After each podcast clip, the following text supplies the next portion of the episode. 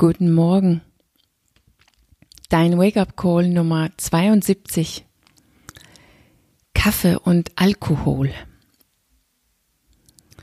Ja, jetzt finde ich, glaube ich, wird es ein bisschen eng, wenn wir wirklich wollen, dass unser Schlaf gut funktioniert und dass wir damit alle diese gesundheitsmäßige Vorteile ernten möchten, unsere Kapazität optimieren oder unsere Ressourcen nachhaltiger machen. Ich finde, es ist, als ob diesen Tipps, die ich diese Woche gegeben hab, habe, von Tag zu Tag, zu, von Tag zu Tag irgendwie enger wurde, mehr anstrengend. Wenn ich jetzt zurückblicke auf Tipp Nummer eins, wo wir jeden Morgen am, auf, auf, in der, wo wir jeden Morgen zur gleichen Zeit aufstehen muss und Tipp Nummer zwei, dass wir jeden Abend zur gleichen Zeit ins Bett gehen muss, das hört sich fast ganz unschuldig an, gerade. Äh, Tipp Nummer drei war schon ziemlich ähm, ein ziemlicher Knaller, wo ich ja gesagt habe, dass wir müssen alle elektrische Geräte zwei Stunden bevor wir schlafen gehen ausschalten. Und dann Tipp Nummer vier war natürlich auch eine, ist natürlich eine riesige Sache, weil wir da lernen, dass wir unsere generelle oder chronisches Stresszustand ähm, reduzieren müssen, damit wir besser schlafen können. Also irgendwie ist es von Tag zu Tag ernster geworden. Und jetzt nehme ich auch dein Kaffee und dein Alkohol weg. Hier in Tipp Nummer 5 die heißt, begrenze dein Alkohol und Koffein. Das bedeutet, du musst es nicht ganz aufgeben, aber Kaffee sollte reduziert werden zu ein bis zwei ganz normale Tassen Kaffee morgens. Vielleicht noch mit eine kleine direkt nach dem äh, Mittagessen. Und Alkohol müssen wir reduzieren auf ein Getränk sechs bis acht Stunden bevor wir ins Bett gehen. Ja, du hast richtig gehört. Das bedeutet mitten am Nachmittag. Und da trinken wir ja nicht so wirklich Alkohol, oder? Die meisten von uns nicht, auf jeden Fall. Und das bedeutet irgendwie, dass wir Alkohol komplett aufgeben müssen. Und ja, diese Botschaften, die ich diese Woche gebracht habe, die sind anstrengend und die sind, die, die stehen in krassen Gegensatz zu unserem Lebensstil. Aber das bedeutet nicht, dass das Botschaft schlecht ist oder falsch ist oder beschimpft werden sollte. Es ist nicht das Botschaft, das falsch ist. Es ist die Art und Weise, wie wir leben, die so krass anders ist als unsere Natur, als das, wofür wir immer noch gebaut sind. So, ich nehme erstmal den Kaffee weg. Ich weiß jetzt nicht genau mit Deutschland, aber Dänemark liegt Nummer vier auf den vierten Platz in der Welt über die die Nationen, die am meisten Kaffee trinken und die Dänen, die trinken wirklich viel Kaffee. Ich glaube, bei den Deutschen ist es nicht viel anders, aber ich glaube, die liegen hinter Dänemark. Kaffee oder natürlich genauer gesagt Koffein hat so eine chemische Struktur, die Rezeptoren in unseren Zellen blockieren, damit wir nicht mehr spüren, dass wir eigentlich müde sind, obwohl wir es sind. Und wir wissen natürlich, schon irgendwie innen drin, dass wir müde sind. Deshalb trinken wir ja den Kaffee, um so ein bisschen äh, aufgequickt zu werden. Und ab und zu und in moderate moderate Mengen ist es auch kein Problem. Das Problem ist, dass das ist nicht mehr unser Verhältnis zu Kaffee. Es ist nicht mehr nur ab und zu oder in moderate Mengen.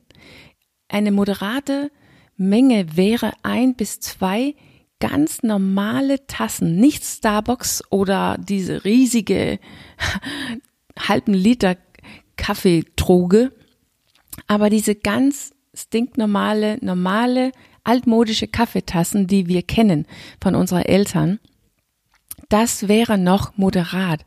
Ein bis zwei von diesen Tassen und so früh wie möglich. Aber so ist es ja nicht mehr.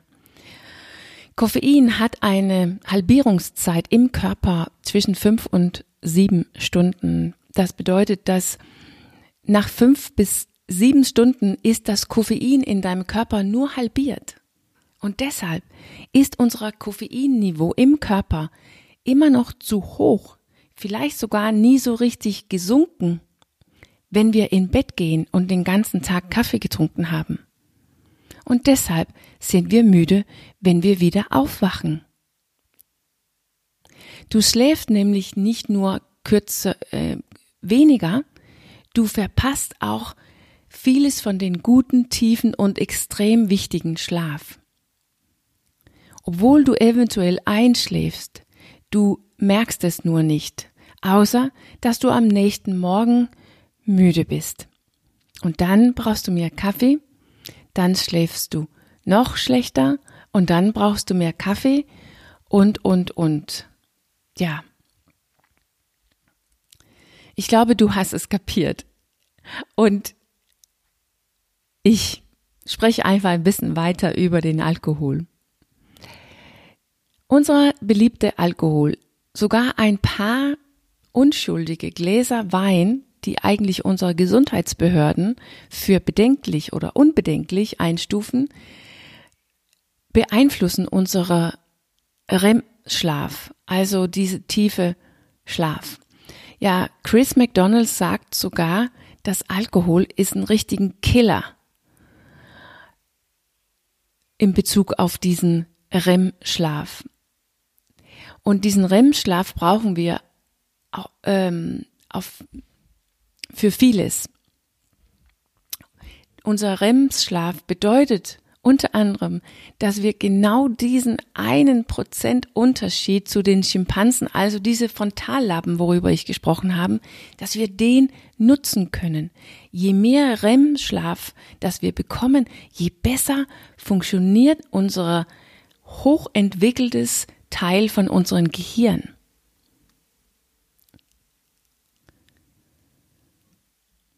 So, jetzt ist diese, der Schlafdiät also für dich ausgerollt in Form von diesen fünf kleinen unschuldigen Tipps.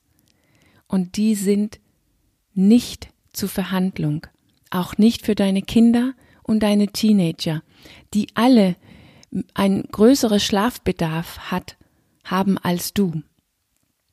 In, in sein Buch erzählt Chris ganz ausführlich und zeigt im Buch, wie viel das Wohlbefinden, die Prestation und die Entwicklung unserer Kinders abhängig ist davon, wie gut und wie viel sie schlafen. Es ist wirklich beeindruckend, dass Kinder können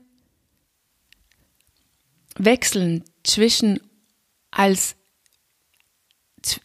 können wechseln von zwischen die ersten zehn, die obersten zehn Prozent in der Klasse zu liegen bis zu unteren zehn Prozent in der Klasse zu liegen oder sogar zwei Klassenstufen herunterfallen in ihrer kognitive Entwicklung, also und ihre Leistung, wenn sie zu wenig schlafen. Es ist deshalb nicht verhandelbar. Schlaf ist notwendig, damit unsere eigenen Ressourcen optimiert und nachhaltig werden. Problemlösung, Lösung, analytisches Denken, sinkt ohne Schlaf. Unsere soziale Intelligenz, Empathie und unsere Lust für eine bessere Zukunft zu kämpfen und unsere Glauben an eine bessere Zukunft sinkt ohne guten Schlaf. Schlaf ist eine Voraussetzung für alles, was uns als Menschen bedeutungsvoll erscheinen all das, was uns zu diese uniken, fantastischen, denkende, fühlende und visionäre Wesen machen.